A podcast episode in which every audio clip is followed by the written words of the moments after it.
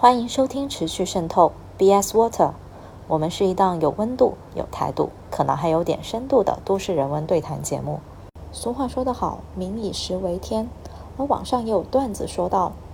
每天我们都有三个问题：早上吃什么？中午吃什么？晚上吃什么？这期节目我们三位主播会聊美食这个话题，我们会分享我们日常是怎么挑选餐馆的。又会有什么途径让我们去找到非常好吃的馆子？最后也会分享我们一些与美食的一些故事。希望听这期节目的朋友们能够在评论区去分享大家日常去挑选餐馆的小技巧，或者是本地的一些美食。今天呢就探讨一个吃饭的一个问题。最近米其林在广州的榜单又出了，就是二零二二年，就迄今为止，其实从一八年到现在。已经出了很多期米其林的榜单了，就广州一直被誉为是就是美食之都嘛，所以大家其实都会蛮关注到说，哎，那今年又有什么餐厅上榜了广州的米其林榜单？但是刚开始其实第一年的时候，一八年在广州刚推出米其林这个评选的时候，广州人反响都很大，就说这些餐厅都好贵哦，就是不是我们心目中那些很好吃的餐厅。经过几年之后。我发现也有一些很平民化的餐厅，就是上榜了这个米其林，在米其林上面叫必比登推荐餐厅。就其实从几年前，嗯，二十家左右的餐厅，到近两年已经稳定到了三十多家这样的餐厅会出现在这个榜单上。那其实米其林榜单，我不知道大家会不会说在出去吃饭的时候会去看这个东西。我先说我自己啊。呃，我之前也是有蛮长一段时间在广州生活嘛，而且我之前工作的时候还有过一些餐厅或者是红酒的品牌，然后他们刚好也是在广州获得过米其林的，但是他们获的那个奖呢，其实不是带星的，他们是餐盘奖，就是米其林它其实分很多等级的，我们印象中可能是会觉得米其林的一二三星，这个因为它本身这个标准上对这个餐厅。可能环境啊，或者是菜品上，还有整个的价格上，它都是有一定要求的，所以相对来说，那个确实是比较贵的。但是米其林其实它有不同等级的。呃，就是评选的标准也叫不同的奖，像我们刚才提到那个必比登，它其实就是很平民化的一些美食，像比如说一些呃类似的啊，达阳椰子鸡啊，如果就是你们有去过广州的话，这种二十几块的街边一个很小的店面，这样的很本土的美食，它也是可以被评成米其林的。所以并不是说米其林它就意味着一定是很贵的。我的意识当中认为米其林只有一二三星的时候，可能我不太会去看。就除非是一些非常大的场合，就是非常隆重的、很家庭聚会这种很很重要的场合，那一年或者是可能好几年才会有一次，你可能会稍微看一下。但是日常吃饭其实并不会。但自从我知道米其林其实还有一些更平价的奖项的时候，我可能会，比如说搜餐厅的时候。就是偶尔看到了，会觉得，哎，这个其实也在能力范围之内，是可以去尝试一下的。但是怎么说，并不会专门去，只是说，如果看到了这个餐厅有这个奖项的话，我会觉得还蛮好奇，蛮就是多一分想要尝试的这种心情。我觉得我的情况就会更极端一点点。会分不同的场景。第一个场景就是说，如果我是在非武汉的城市，因为我 base 在武汉嘛，呃，特别是去到一线的大城市，那我就会一定去找这个城市有没有一些米其林的餐厅。当然也会结合朋友的推荐啊，把它作为一个打卡的项目。呃，但是反而我在自己本土的城市，由于二线的城市，我相信中国有很多除了北上广深以外的二线城市都是没有米其林餐厅评选的。就大城市和中型城市之间，我觉得是有很大壁垒的。就我们有很多当地的美食，实际上是根本不知道，或者是也不参与任何的米其林评选。所以我在本地吃饭的时候，基本上是完全不会考虑这个问题。嗯，所以就是两个比较极端的情况。除了北上广深这种大的城市之外，可能都不太有米其林。对，就是我了解到米其林，它其实榜单它是一份的，是从一二三星，然后到什么餐盘奖，然后叫必比登。我自己的话，其实每年它发布的时候会去扫一眼看一下，但是其实你不太会记得住里面 有什么餐厅。就其实日常，比如说在本地，确实不太会去看说，哎，到底有什么餐厅。有的时候真是去到吃了。哎，觉得好吃，然后哦，回头一看，哦，那里写的哦，它是那个米其林餐厅。然后去外地吃饭，其实我也不太看这个米其林这个东西，但是。一般的话，其实会在大众点评搜的比较多。你们会用大众点评吗？大众点评其实它本身也是有自己的榜单的嘛，而且这个相对来说它是更本土化一点，因为米其林它，我我了解的好像都是外国人来评。然后之前看到一个很好笑的，就是因为北京的很多米其林的餐厅都是粤菜的，然后大家就很疑惑，你不评点本土的什么北京烤鸭呀，或者是这个羊蝎子锅啊这种，然后你评很多粤菜，因为后面也看到为什么说就是米其林特别喜欢评粤菜，因为粤菜它做的相对来讲又比较精致。然后它的这种口味上也其实是更符合外国人偏好的，所以外国人评的时候就很喜欢评这种。但是相对来说，在广州他评的时候，可能也有这种本土化没有那么强的这样的一种，就是它的所谓的缺缺点吧。所以就是相对来说，我觉得大众点评的一些榜单可能对我们来说是更适用的。就其实刚刚 Holiday 说到了一点，就好像米其林它其实评选。我认真查过，它其实有五个评选标准的。第一个是食材，然后是烹饪技巧，然后口味融合、菜肴创意以及菜品稳定性。就这点来，该来说还是粤菜它整体对食材的运用，以及说可能它本身菜品的创新上，可能确实是更有优势一些。比如说广州，我看了榜单的话，其实大多数都还是粤菜，然后会有一些川菜。就其实川菜的话，它的口味其实不仅是辣。它也有很多其他的那种口味，所以其实川菜的上，它可能它的本身的稳定性啊，或者它的口味融合性度上，我估计也会评分比较高。然后我自己的话，就其实确实大众点评会更好用，毕竟它有就是位置的一些搜索功能。我们一般出去吃饭吧，我们也先看那个地点，也不一定说我们真的非得去吃哪家餐厅，有的时候真的可能是区域上的一个便利性，那可能先找某个区域。或者某条地铁线上啊，我们先找到大概一个位置，然后再再从中去挑选。而且我发现大众点评在一些可能比如说三四线城市，其实它是更好用的。我觉得它的准确度是很高的，因为我们会发现说，如果那个商家他愿意去维护大众点评上的一个评分。那它相对其实它的出品稳定性也会比较高一些，因为他可能也要跟那些游客说，哎，麻烦帮我写个大众点评吧，什么？但你确实你得做的那个菜品是 OK 的，那大家才愿意帮你写，不然肯定没有那么多人愿意去帮你去。写这个点评，或者是评这个星级。对，说到这儿，其实我我就是挺想问一个问题的。你们平时用大众点评有什么技巧？因为我先说一下我的这个疑惑。我平时呢，其实用大众点评不算特别多，当然也会用。那我是什么情况用它呢？我是在本土，就我长期生活的地方，我想开拓一些新店，就是之前没去过的。那个店，那我会用大众点评。但是你比如说像像你说我去大理，或者是去一些偏旅游的这样的城市的时候，我往往是不太用它的。我往往也是跟你一样，先跟这个住的民宿的老板呀，或者是可能就是周边认识的一些朋友，已经在本地生活的一些朋友，那先问一问他们有没有什么推荐。我觉得这个推荐可能相对来说是更靠谱一点的。就是大众点评的前面，你可能会发现它不是特别的，真的特别的好吃。然后还有一个问题就是，现在因为大家也知道这种流量的经济，有很多分其实它也是刷上去的。那那特别高分的呢，你又会觉得，哎，这个评论好像看起来有点假，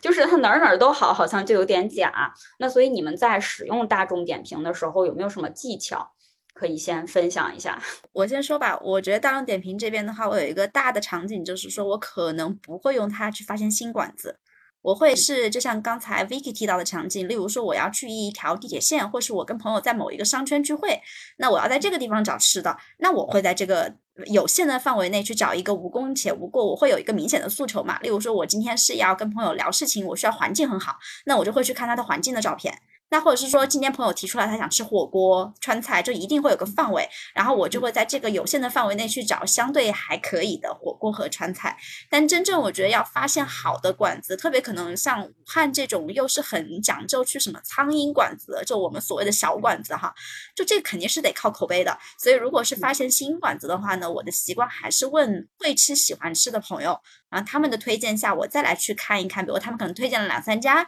那在这个我抉择不出来的情况下，我再来看一看大众点评。然后我不知道你们晓不晓得大众点评，其实它有很多的那个。呃，机制是鼓励大家去写点评的。例如说，他会去做什么霸王餐啊，包括他会给你那个会员，就是就比如你写到每月多少篇，他就会给你加分，什么升级之类的。就我周围很多朋友在玩嘛，然后你就会发现，有的人他们是为了刷分嘛，或者是说商家给你送东西你刷分，然后那个写的和你真正觉得是会写的且真实表达的朋友他们写的，其实还是有一点点不一样。所以如果我有时间。我可能会认真看一下评论里面，就是是不是觉得走心的那种评论，还是说我就觉得他就是为了拿分儿，然后刷刷等级。其实我会有一个很大的特点，别人给我推荐了几家馆子，或者我看了很多推荐，比如说什么企鹅吃喝啊，或者一些公众号啊，然后或者是包括小红书这种各种推荐号，比如我选定了某个区域，他给我推荐了好几家馆子，那我会一并去对比看，然后我会先看差评。就是他如果差评，他写的是那种说，哦这家呃老板那个态度很差啊，然后环境不太好，哎，那我觉得这家可能是好吃的，特别是在广州这种地方，就一般老板脾气比较差的，可能都还挺好吃的。人因为广州普遍是一个还算是服务不错的，如果他服务真的不太好的话，那他可能确实是因为其他方面，就是真的是内容突出了啊，就可能是这种状态。对广州，那适用于广州啊，不知道适不适用于其他城市。一般来说，就如果出去跟朋友吃饭的话，还是我会主要看他的推荐菜品啊，然后就是看他的就是 top ten 嘛，一般我们会看一下 top ten，然后 top ten 里面我会简单去刷一下他的写的那些有评论的，就他大概他放出来的照片，以他写的是不是真实嘛？就我们还是能看得出，就是你真情实感写出来。这个东西好吃，或者它一个客观评价和那种就是刷的还是有一些些不一样的，对。而且其实它大众点评的话，它还是有一些机制说让你去写更好的点评的，因为我就。确实，我曾经帮人家呃刷，就拿了一为了拿一个什么，就是送的一个什么东西，然后帮他随便刷了一个，对，然后隔两天他就给我打电话了，大众点评给我打电话了，他说，哎，那你这个是不是别人去哦帮你就叫你帮你去刷的？对，当然我没有举报他了，但是他确实其实他是会去发现，他会去看你的评论，你是不是真实有效的。哦，就所以说，在这种情况下，特别是可能在大城市，这种样本量比较大的，就可以说大众点评可信度还是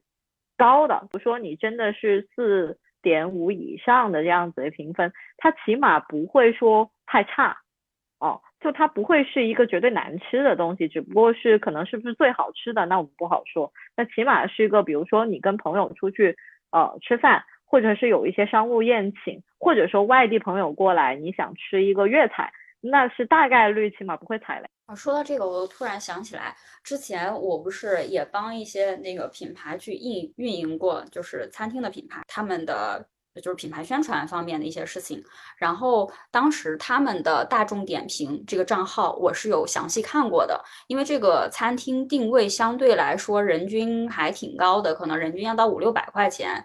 呃，这个账号包括它整体那个餐厅的定位，就决定了来消费它的人群相对来说都还是可能对这块会比较懂的，因为它是一个西餐厅，它的最出色的东西是牛排。那么当你在看它的这个评论的时候，有一些真的评，就是当然它我不是说它里面有假的评论啊，就是说肯定有一些是多多少少它可能用粽子。送菜呀，或者送一杯酒的形式，他让你去帮他写一个好评，但是你真的能看出来，有一些客人他是对这个肉的质感。他写的是非常非常懂行的，包括不同的牛排的类型，包括说他提前打电话订啊或者什么，呃，就是这个你是能看出来它的真实性的。所以就是说，呃，这个就是对于一些比较就是客单价比较高的这样的餐厅，其实大家是可以去通过这个客人写的点评的内容，你去分辨说它是一个真实的，还是就是它确实是有可能是刷的，嗯。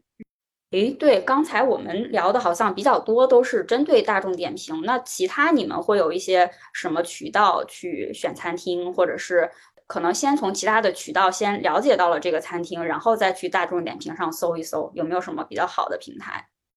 呃，我这边的话，因为自己可能平常做视频的原因，我就比较喜欢去刷一些短视频的平台。当然，我抖音刷的少，我可能小红书和 B 站会刷的多一点。他们偏向于长视频会多。呃，特别 B 站，它有一些那种吃播的博主，他可能不是说单纯去像抖音上的博主那样子去炫那个吃播的感受，他更多是有一些食材的点评。呃，那包括他们有的可能是也一一贯性的，比如说他可能一次、两次、三次再来，或者是他。他点呃，今天尝试之后他回去做，就是还蛮深入的那种博主，我就会比较喜欢看这种博主，他们的一些呃关于这个探店的视频，呃，因为大部分可能因为在我家里就在家乡嘛，所以你是比较容易可以去 verify 的。例如说他可能如果你不了解这个博主的话，那我就看他呃有没有探过一个我实际上吃过但我很认可的店。然后我就看他怎么评论，我发现哎，其实还基本上是蛮是我那个 style 的话，我就会继续关注他推荐的其他的我没有去过的店。嗯，这个是我可能会有的一个途径。的话，其实看公众号会比较多，可能有固定关注的几个公众号，但在这个公众号它不只针对广州啊，它会推荐说各个城市好吃的那种，可能就会有时候就看到哦跟广州相关的。哦，那就可能先收藏一下，有时间的话会去一个个打开大众点评去看一下它整体评论啊，如果看的不错，先收藏了，然后看看哪天是不是有机会去到那个区域，然后就去试一下。然后另外一个渠道主要还是靠朋友，就其实本地人的话，因为我本身有一些微信群，就是那些人就特别爱吃。而且是可能稍微比我闲一点、年纪大一点的人，就他有更多时间去吃。那我觉得他去试过，那我觉得应该也 OK。而且就是我也会去看，就是我身边认识人的推荐的。以我的经验来看，其实一般做饭比较好吃的，他推荐的餐馆也是非常靠谱的。确实，就是你让我想起了，呃，就是周围有些朋友，他们是固定某个模块的，比如说某一个朋友，他可能特别爱吃火锅。啊，那你问他火锅的时候，他就会跟你讲说 A 加 B 加 C 加的区别是什么。然后可能有的特别爱吃烧烤，他就会告诉你说是这家烧烤店可能五点钟可以去吃，那家是十二点，这家是 什么？呃，一天营业。包括就像刚才 Vicky 说的那个烹饪，我特别认可，就是我因为我自己闺蜜是很爱嗯那个烘焙，所以我基本上吃到好吃的甜品，我也会发给他，然后跟他讨论一下，他就会告诉我说，呃，那。嗯，这个甜品里面最关键的食材是什么？哪个步骤是最关键的？然后比如说有时候我点菜，我不知道应该点哪个甜品，我可能也发给他，他就告诉我说，这个步骤应该是很难自己在家完成的，你要点你就点这个。所以我觉得会做的人真的在点菜上和吃上还是有蛮多可以给我们参考。对，这个太对了。所以我后面发现，就是我在广州，其实好像我自己一个人出去吃，真的吃一个餐厅，就是除了那种小馆子啊，十几二十块可以解决的这种。嗯，真的吃一个餐厅的次数并不是太多，就是因为广东人好像太会做了，就是去朋友家蹭饭的次数要比那个去餐厅吃要多。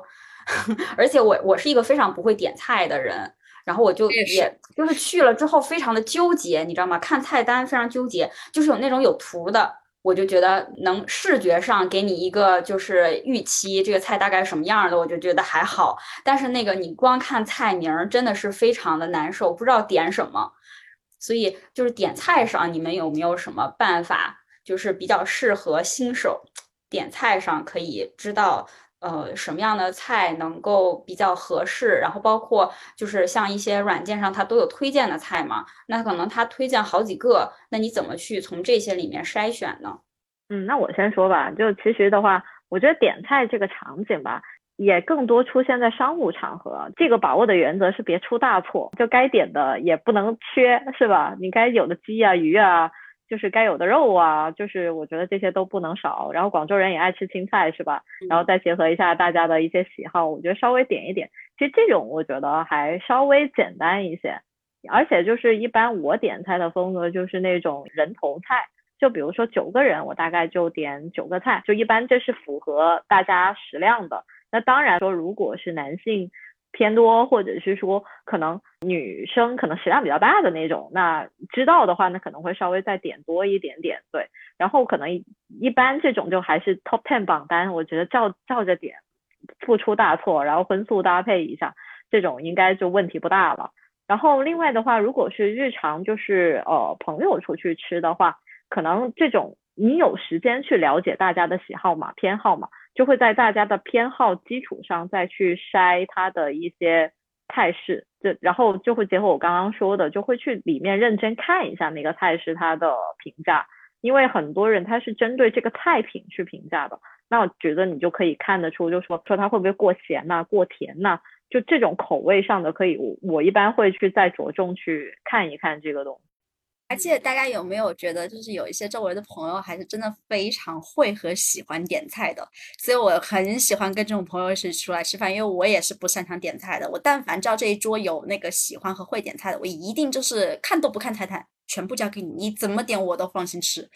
嗯，然后如果万一又碰到是那种真的就跟我自己一样，我们俩可能点菜看菜单都要看很久的话，我们我一般就会选择去看大众点评里面那个优惠套餐。因为他们不是会有很多那种呃两人呐、三人呐或者四五人的套餐。那如果我发现我问了一圈人，大家都是那种啊随便都可以，那我就想啊，我们不要浪费时间在点菜上，我们就点个套餐吧。然后套餐如果不够，或者是说大家后来又发现了什么，因为套餐通常很划算嘛，那我们就可以在这个基础上再去加其他的东西。最近这一年被很多人安利说抖音的套餐比大众点评要便宜，我不知道你们有没有发现？嗯，都是我那些特别省钱小能手。的朋友告诉我们说，不要只看大众点评，抖音是大众点评大概比如九折或八折，还能再打个折扣。所以大家如果去一个餐厅的时候，如果是像我这种喜欢看团购套餐的，记得一定要看一下抖音的团购套餐。道理，因为我是真的是非常不会点菜，然后广东人我知道是非常喜欢吃青菜，我自己也很喜欢吃青菜，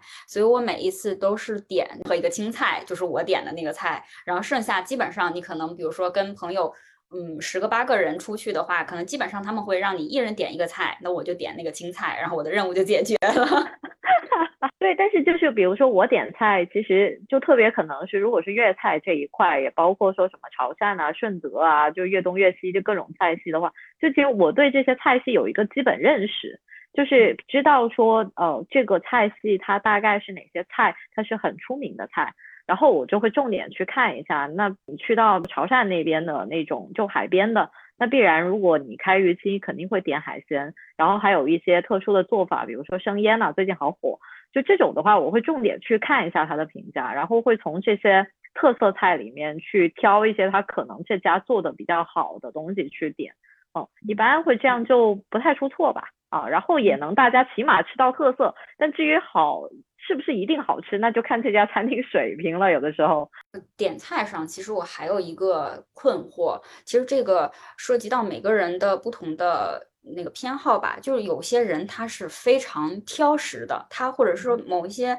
东西他是绝对不吃的。像我们之前经常聚会的一些朋友里，有些人就是不吃什么来香菜，就是说但凡这个菜上面放了一点点，就是只是装饰用的香菜，这个菜他不碰。然后还有一个非常奇怪，就是他是不吃鱼类的，就是鱿鱼是可以的，但是除了鱿鱼之外的鱼又是不行的。然后还有一些人呢，就是因为广东人好像给人某一些印象就是什么都吃，但是呢，嗯，就是如果有一些外地来的朋友，就是加入我们这个小团体一起出去吃饭的时候，我们招待他的时候，那可能就是广东人吃得惯的一些东西，他可能又是不吃的。所以就是这方面，好像就是我在点菜上也觉得非常困难，所以我就特别喜欢把这个活儿推出去给别人。那就说到了，就是当外地人过来的时候，你的这个本地的口味，有些时候我们觉得好像当地特别特色的一个餐厅，但是对于他来说可能就不是特别合适。就是外地人他不一定能吃得惯你本地的这个东西。那在这个问题上，你们有没有什么技巧？我觉得技巧都谈不上了。我每次一般会问的第一句话是：“你们能吃辣吗？” 我看这个太对，就是因为我觉得这决定了我接下来也跟你们的推荐带你们去吃东西的走向是会完全不一样的。因为大家对于湖北的印象可能不会像啊四川和湖南那样很典型的觉得湖北是一个吃辣的地方，但实际上我们本土菜是吃的很辣的。而且有些菜甚至是辣过湖南和四川的，就真的我湖南和四川的同事，包括还有那种很就自诩很会吃辣的老外同事，一起吃了一个武汉的牛蛙，然后他们到现在我时隔四年会跟我讲说，艾薇你上次带我们吃的那个牛蛙实在太辣了，那个菜就叫辣的跳，就是你辣的吃完之后要跳。呃，但他们就觉得怎么可能？我们四川湖南来，怎么可能有比我们还辣的菜？然后吃完就会觉得以后再也不说这话，你们湖北人真的吃很辣。所以一般我就会首先问大家能不能吃辣，因为如果能吃辣，我就会带你们吃很多很地道的苍蝇小馆子。通常味道很重，它不仅辣，而且可能还很咸。通常能够吃辣的人，他们的口味都是很重的，能吃重油咸。但如果不太能吃辣的人，通常也是很讨厌吃重油的咸的东西。那我就会带你们吃一些轻食的呀，或者是那种食材比较好的呀。就是这个是呃相对在武汉会少的，所以这个是我比较关心的问题。对外地的朋友，我这种人吧，就是人太瘾大，你知道吗？就是吃辣呢，就是我也不知道我辣辣度，我觉得应该就一般吧。因为广州人不太能吃辣的，因为就是吃了就会上火，我我自己会长痘痘啊，然后有时候喉咙喉咙痛，你知道吗？但是我觉得出到外面吧，别人特色菜，人家就是辣的，那你不试试吧，又不甘心，你知道吗？而对于广州人来说，就是广东人，就我自己来说哈，我一般我点菜也会先问一下，就大家有没有什么过敏不能吃的呀，或者一些。大方面的忌口，你说香菜这种，就我觉得还是有点具体的。就毕竟你说点个四五六个菜，你说是不是全部都没有香菜？那真的我也不敢保证。但是肯定有总有几个菜你能吃的。就这种一般可能就是人数多，我也不会那么的问。但就是一般会问一下，就大方面的忌口，比如说是不能吃海鲜啊，或者不能吃内脏哦。有些人是不吃内脏的，就这种大的方面我会问一下，然后就会稍微。都会均衡一下。我们在东北点菜呢，其实就是东北基本上就是属于大家都能接受得了的东西，但是它的做法呢，要不然就是偏俄式的那种西餐，就是呃，包括它很多特产也是，然后要不然就是纯那个东北的。土的做法呢，就是很多炖，就各种炖菜。东北菜的特点呢，就是它这个菜码就非常大，它跟广东的那个就是完全不是一个量级的。所以呢，就是你点菜之前呢，你就会先大概跟他说一下，这个炖菜它可能这么大，你先跟他比划一下，就是这个盘子大概有多大，然后让他心里就是。就是找个底，就是不会说那个感觉好像我们几个人点了这几个菜，好像觉得好像很很抠门儿一样。就是实在是因为它太大了，所以这个这个会提前会跟就是外地来的朋友会先先让他们有一个认知。哦，对，其实对于外地的小伙伴，因为大家其实来广州嘛，就外地人来广州，我朋友来就真的很关注吃这件事情，所以我基本其实也有。就是大众点评里有一个榜单，就是可能稍微是比较适合外地人外地朋友准备的榜单。对，就是比如说广州还吃乳鸽这件事情，因为我吃过好几家，然后我发现就是有那么一家，就是外地人评价普遍都非常高，无论是西北来的、西南来的、东北来的，对对，就是普遍外地人验证了。因为我我觉得 Vicky 这个推荐真的很好，他推荐给我的都是我在本地都没吃过的粤菜。我个人认为我还是吃到挺多粤菜的，因为粤菜就是全国各地都有嘛。那你推荐的基本上就包括那个潮汕，哎，那个潮汕的粥，哎，不是潮汕的粥，是一个粥火锅，那个我觉得还挺好吃。哦，对，那个顺德的粥水火锅，对。是，就是会有这种每个菜系里面，就是大概有几家餐厅，然后大概就区域的话也都会，我大概心里脑子里也有个地图，他们可能比较适合吃什么。比如说你口味淡的，你就吃顺德菜这种是 OK 的，但如潮汕菜其实也 OK。但是比如说你口味重一点，那可能潮汕菜里面可能我会点一些卤水啊，哦这种。然后如果能吃呃，比如说这种内脏的，那可能广州的一些。就是可能用那种内脏做的一些粥啊菜啊，其实都能吃。就其实会有根据人的不同，去要要稍微去匹配一下我不同的榜单。嗯，说到这儿，刚才说的那个乳鸽，我突然想起来，就是原先我住的那个地方，它是属于其实美食还挺集中的。然后它是有很多人是推着那个小推车的那种美食，就比如说糖水。就是广东很著名的什么红豆沙、绿豆沙，然后，呃，还有像比如说牛杂，还有就是也有一个专门卖乳鸽的，就是红烧乳鸽，他家特别特别好吃。但真的就是那种他推一个小推车，然后所有的东西他一天就准备这这么多，他卖完了之后他就收摊回去了。然后你每天你确实是要提前就是看好了时间过来买，你来晚了，这个东西确实就没有了。就这种就是像小摊子一样的这种摊位的美食。然后之前呢，我是我在 Airbnb 上其实开过一个美食体验的，它当时也是就是呃。不说全球吧，就是全国各地的人，他其实来广州，有可能我我都能接待到，就是各个地方的口味不一样的人。然后我是发现，大家对于这种地摊美食，大家都很喜欢。就除了说吃这个东西本来的味道之外，因为它这种出摊卖，可能确实是味道上还不错，所以它可以坚持做这么多年，一直有生意。然后除了味道上之外，我觉得大家好像还蛮喜欢这种氛围的。就这个，他会觉得好像是特别地道的这种感觉。你们你们有感觉吗？就是大家好像特别喜欢这种小苍蝇馆子，或者是尤其这种这种小摊位上卖的东西。会会会，就是像我们这次去云南的芒市。它那边其实上是有好几个所谓的美食城，呃，当然它建的是美食城，但是不是那种大家想象的，是有一个那种啊 mall 啊，把那个摊位放到室内啊，它其实上就是室外，有点像街道，只是把它整合在一起了，就是一个摊一个摊的卖。那实际上你去。大众点评上查，你只能查到这个美食城的大概的情况，你其实上是看不到具体哪个摊位真的好吃或怎么样。但是你看那些摊位，他们啊的 logo，包括他们就是那种受欢迎程度，你就能知道他一定是做了很多年的。嗯，所以那种烟火气就很吸引你。包括我记得，呃，去年去呃云南的时候，当时在云南的建水古镇里面，呃，它实际上建水它因为也是那种有一个古镇嘛，但是不是丽江那种很多游人的，当地人也会住。所以我们在古镇的街道上逛的时候，我们都会看到有的阿姨她背背这么小的一个炉子，就是烤那个串儿。呃，她就是哎看到这儿有个空位，她就赶紧。支起来，然后开始烤，可能烤完这一把，他又把这个炉子背走了，然后到下个地方再烤一把。那那一把真的很好吃，而且这个你在大众点评上是肯定搜不到的。我们就只能去，就第一天吃完之后，第二天还想吃，我们就去那几个点就怼它，然后怼到了之后就再 烤一把。就是你觉得这个。过程本身也很吸引你，特别是在你出去旅游的时候，你好像有一种自己发现了一个甚至本地人都不一定说得清楚的美食，呃，所以有那种这个很享受这个过程的感觉。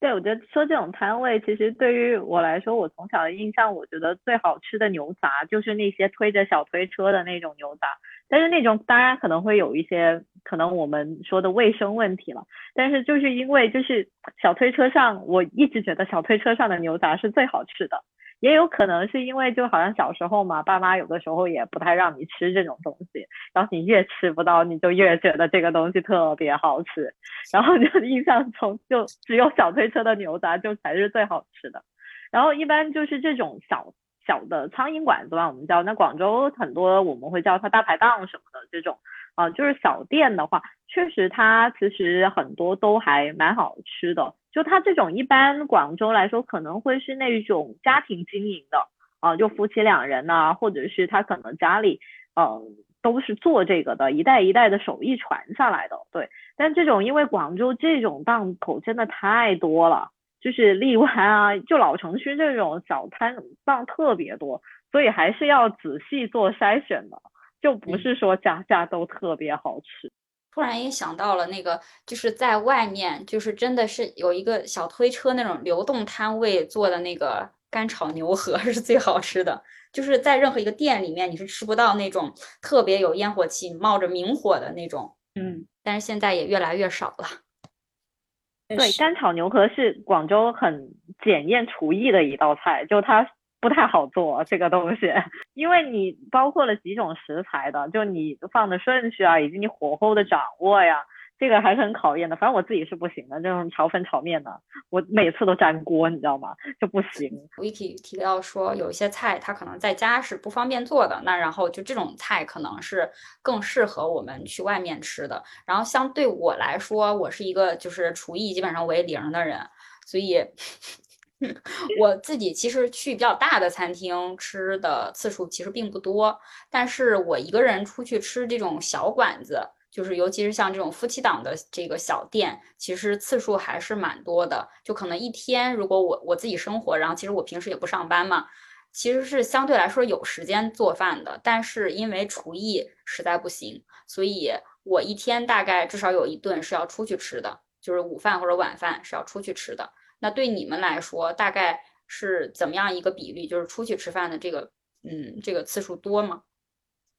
我其实以前出去吃饭的次数是非常多的。我大概在刚刚工作或者是大学的时候，我觉得那个时候是。特别爱美食，发自内心的热爱吃东西，那也是我人生最重的时候。就每次出去跟朋友一起旅行的时候，在路上吃到那种美食，我的那个表情就真的很夸张，跟现在那种吃播的博主一样。朋友都有时候开玩笑说你很适合去做美食节目，但讲真，可能因为长年累月的出去吃，而且这个吃饭的量是很大的。例如说，像我最夸张的时候，可能连续很多天一天三餐，因为我也不太爱吃早饭，所以可能有时候早饭要不然忽略，要不然就出差在酒店吃，那几乎一天三餐就很多天都在外面吃。呃，这样过了很多年之后，其实现在，呃，由于最近这一两年，我也是希望自己的生活，之前跟 Holiday 也聊过嘛，就想做极简嘛。其实吃也是一种极简的，就是因为你要是太依赖外面的餐厅，呃，其实你会就失去了你对吃的一些，我觉得是失去了对吃的一些感知能力吧。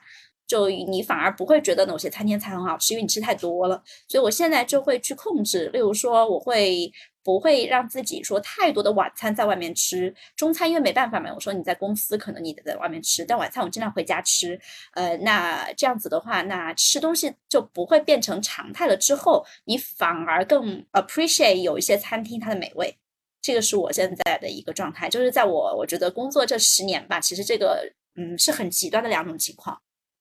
就是我好像身边我不知道为什么所有朋友都会来问我，哎，你你你去吃了什么呀？这个好不好吃啊？就还挺多的。难道我已经给别人印象我天天出去吃了吗？我经常在反思。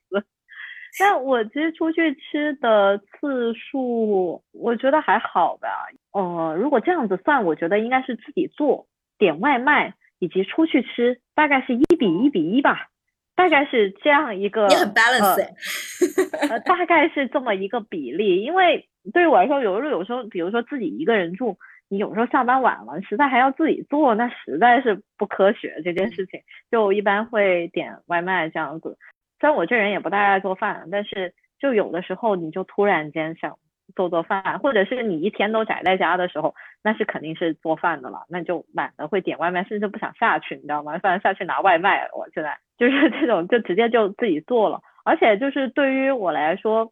还是可能很爱煲汤，很爱喝汤啊。一般的话，如果回家，那父母肯定会也会煲汤给我喝。然后我我自己有时候就是，比如说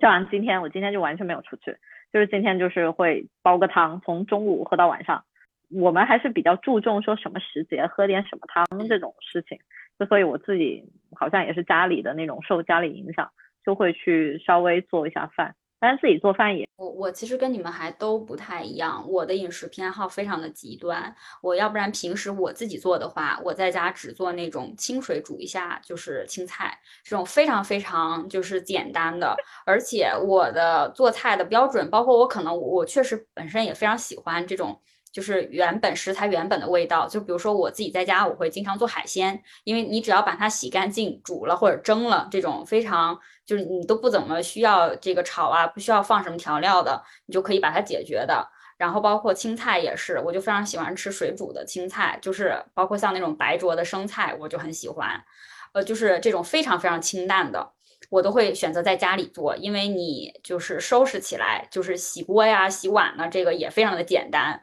优化了后面的整个工序，然后如我还喜非常喜欢吃这种重口味的东西，像那种非常麻辣的火锅，我也很喜欢，就是很重口味的东西，而且我自己基本上不会在家做的，我就都去外面吃，就是外面的味道啊，包括它那个后面我也不用管洗碗这些事情了，就是很喜欢去外面尝这种重口味的东西，然后就我发现。呃，就是吃，就是美食这个事情，你对它的偏好其实也是你整个人包括性格或者什么的一个反应。然后你和能吃到一块儿去的朋友，基本上平时的关系也会非常好。就我不是说我之前有上一期节目还吐槽过有一个闺蜜，就是她的很多习惯上可能跟我都不太一样，但是吃这方面虽然她她非常喜欢排队，我这个我不喜欢，但是就是 她吃的东西确实是非常能够，也不是说迁就我，是我们俩真的能吃到一块儿去，就也能吃很市井的街边儿的，就是摊子上面烤的这种东西，也能吃苍蝇馆子也。也能吃，就是就是你你想吃一个好的，稍微贵一点的，一趟旅行当中想要犒赏一下自己的这种，他也挺愿意陪你去的。就所以就是可能在美食上，我觉得这个偏这个偏好对你这个能吃到一块去交这个朋友还挺重要的。就是如果有些人可能特别在吃上面特别的挑剔，或者是在一个饭饭桌上一个饭局上的表现。可能不是太合你心意的话，那可能你跟这个人的交往也不会太。对你这个我感受很深，因为我男朋友他是吃素的，很多人第一次听到这个情况的时候就会说：“我的天呐，你们俩怎么生活在一起？”因为都会觉得我们肯定吃不到一起去，因为在中国很少有人吃素的嘛。呃，然后他们也知道我还蛮喜欢吃肉的。我说：“no no no no no，对我来讲最重要的不是肉，对我来讲最重要的是辣。”我男朋友就是特别能吃辣，就是你知道，这对于老外来讲其实很难得，且他吃辣的情况比很多就是中国人都还要厉害。例如说，我们去吃那种红油的米呃米粉，因为武汉这边的早餐很多的那种油味，就红油会很重。那我是一定会把这个汤喝一半，因为我胃比较小，我喝不完。但那个我是绝对不会撇那个红油的，他是会把汤全部喝完。就我周围很少有武汉的朋友是这个样子，他们甚至早上还不太能吃有红油的东西，因为要吃清汤一点点的。所以我说，对我来讲最重要的是他能不能跟我吃辣。如果他能跟我吃辣，你让我不吃肉，这都不是问题。所以这是最极端的，就是我们俩是能吃到一起去的。当然，他不是那种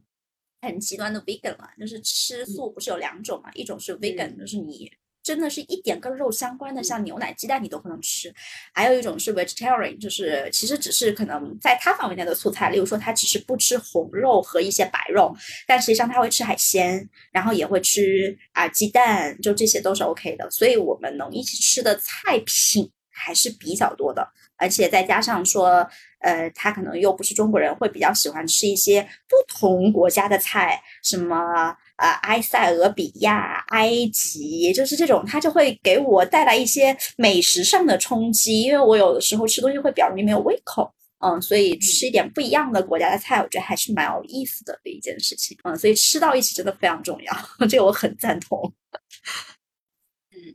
我发现其实对美食这种就是不同的这个，因为我们说有酸甜苦辣咸啊，就是各种不同的味道。那所有的味道里面，辣其实是单独拿出来，因为辣其实它不是一个味觉。我之前看过一个，就是呃一个演讲，他讲说辣不是一个味觉，辣是一种痛觉。它是让你痛并 快乐着，就是是一个你越吃越想吃的东西。就比如说咸味的东西，你这个东西你吃它觉得很咸。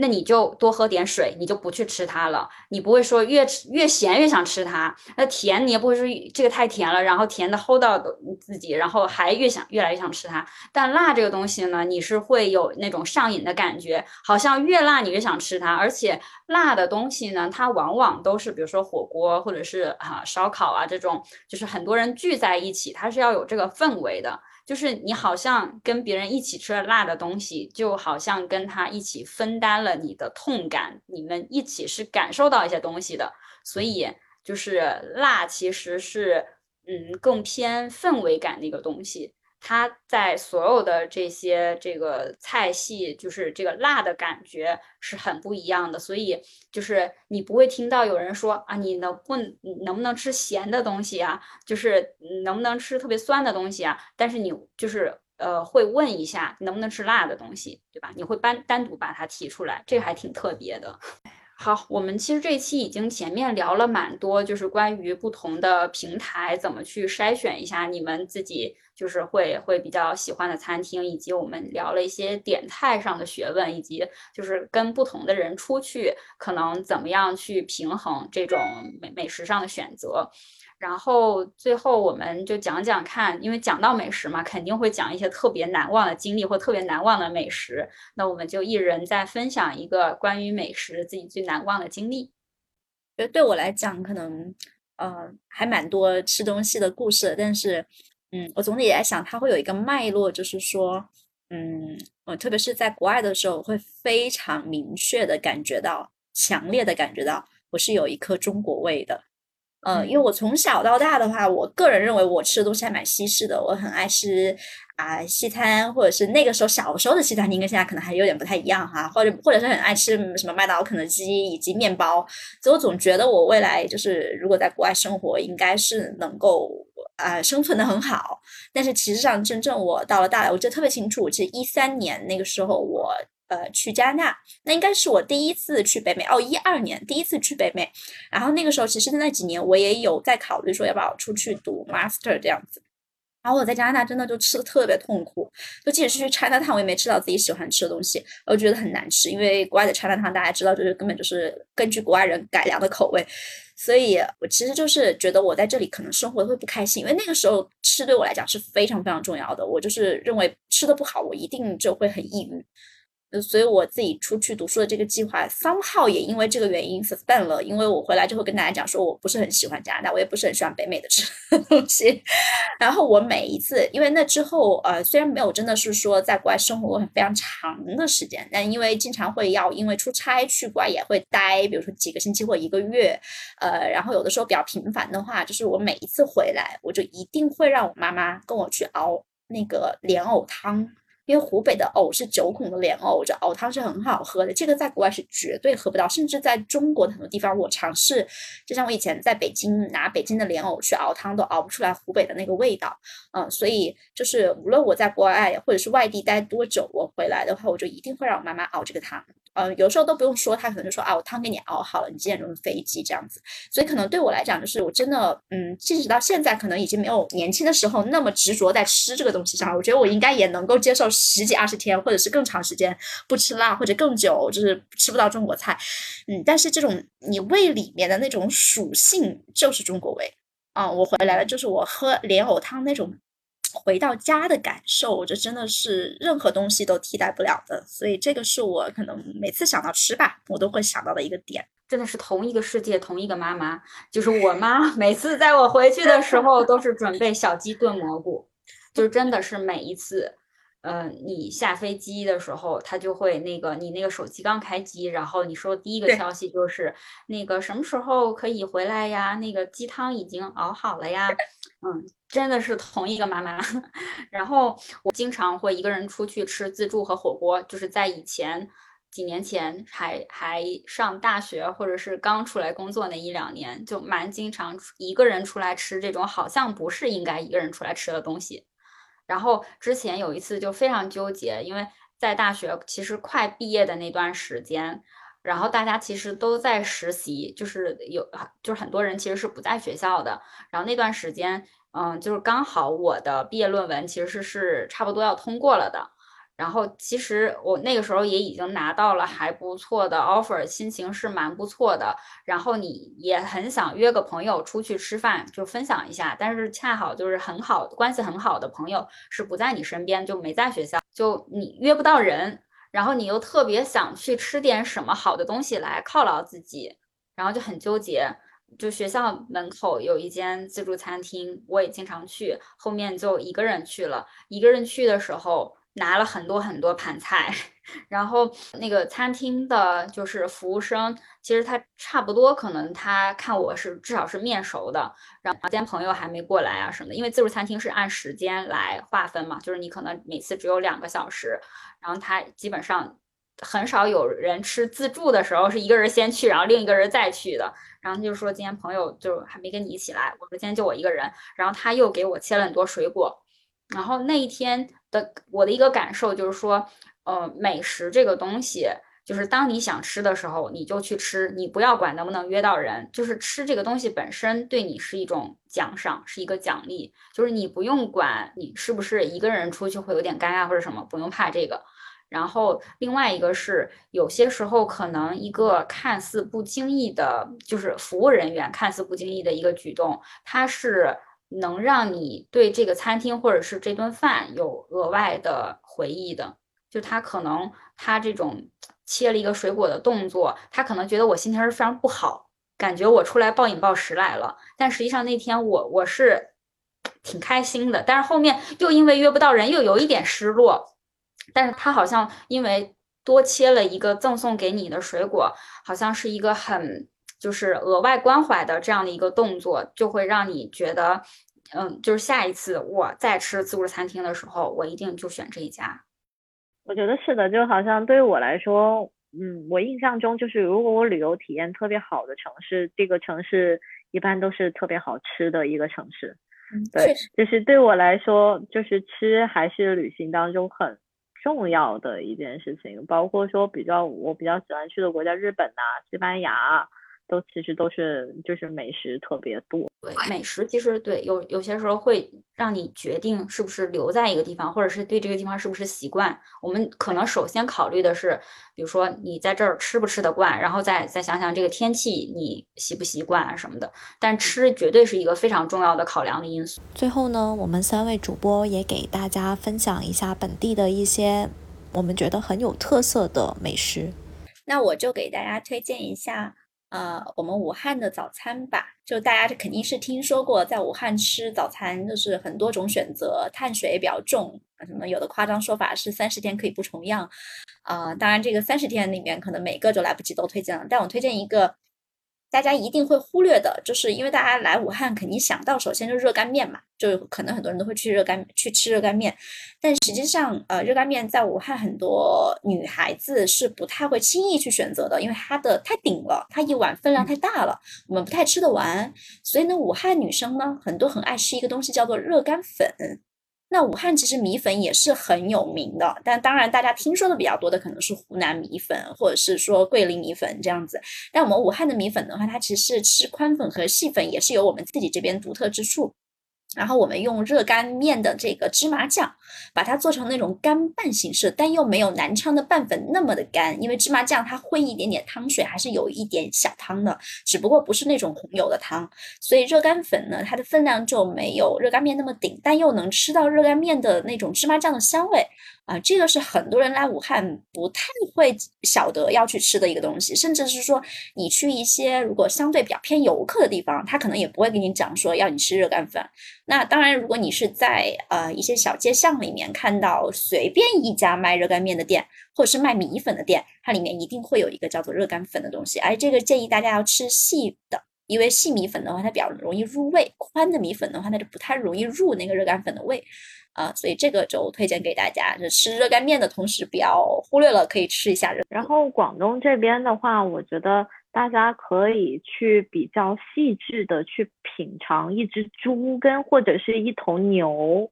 说好像猪肉，特别是内脏部分，就是广州，比如说在某个番禺区那边的话，十二点以后。他会新鲜杀好猪，然后那个猪他就会运到那个就宵夜的那个档口，然后就是他会切好各种部位，然后你是可以去那个档口去挑，比如说你要什么部位，比如说你可能要那呃什么肝呐，对，你可以挑你喜欢吃的部位，那到包括包括说猪肉的不同的部位或者是骨头的不同部位，然后去他会有一些做法给你选，比如说做个拉肠啊，喝个粥啊，搞个铁板呐，会有这种做法。那当然，包括潮汕那边，它有那种牛肉火锅啊，你就可以去很细致的去品尝到牛肉它不同部位，以及说它不同的一些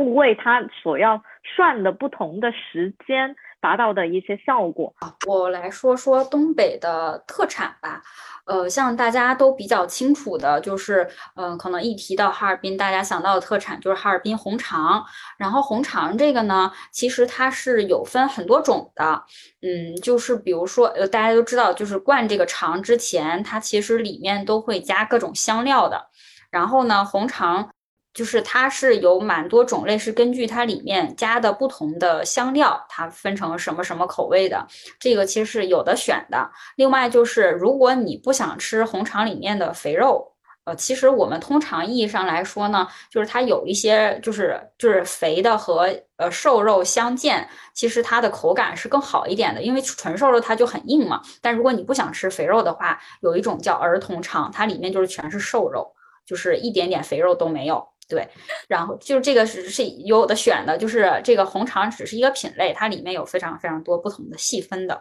然后呢，嗯，就是呃，在东北有一种街头的这种摊位上的小吃，因为我太喜欢吃这种小小摊儿上的东西了。有一个东西叫烤冷面，就是这个东西是建议大家来东北就是吃一次现场版烤的，就是你在外面可能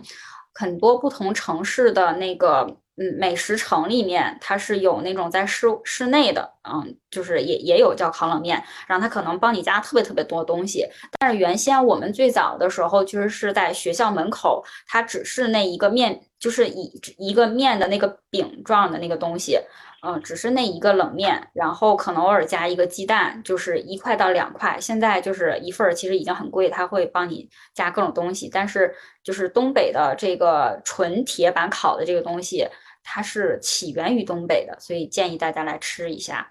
然后还有一种很独特的体验，北方的冬天非常冷嘛，所以你在外面就是很多东西是可以冻住的。然后有一种水果叫冻梨，这个你是在其他任何城市吃不到的，因为它就是东北这种气候下在外面冻住的东西。就是你们来的话是可以感受一下，就是冻住的水果这种质感。还有一个就是在就是天特别冷的时候，在外面吃冰淇淋，你所有的冰淇淋是不用放在那个冰柜里面的，就全部都是一个一个。呃，放在那个小盒子里面，然后呢，就是这个全部都铺开，就在大街上。然后你你吃哪个买哪个。然后我们其实是蛮习惯吃，就是在特别冷的时候吃冰淇淋的，尤其是可能下雪的时候。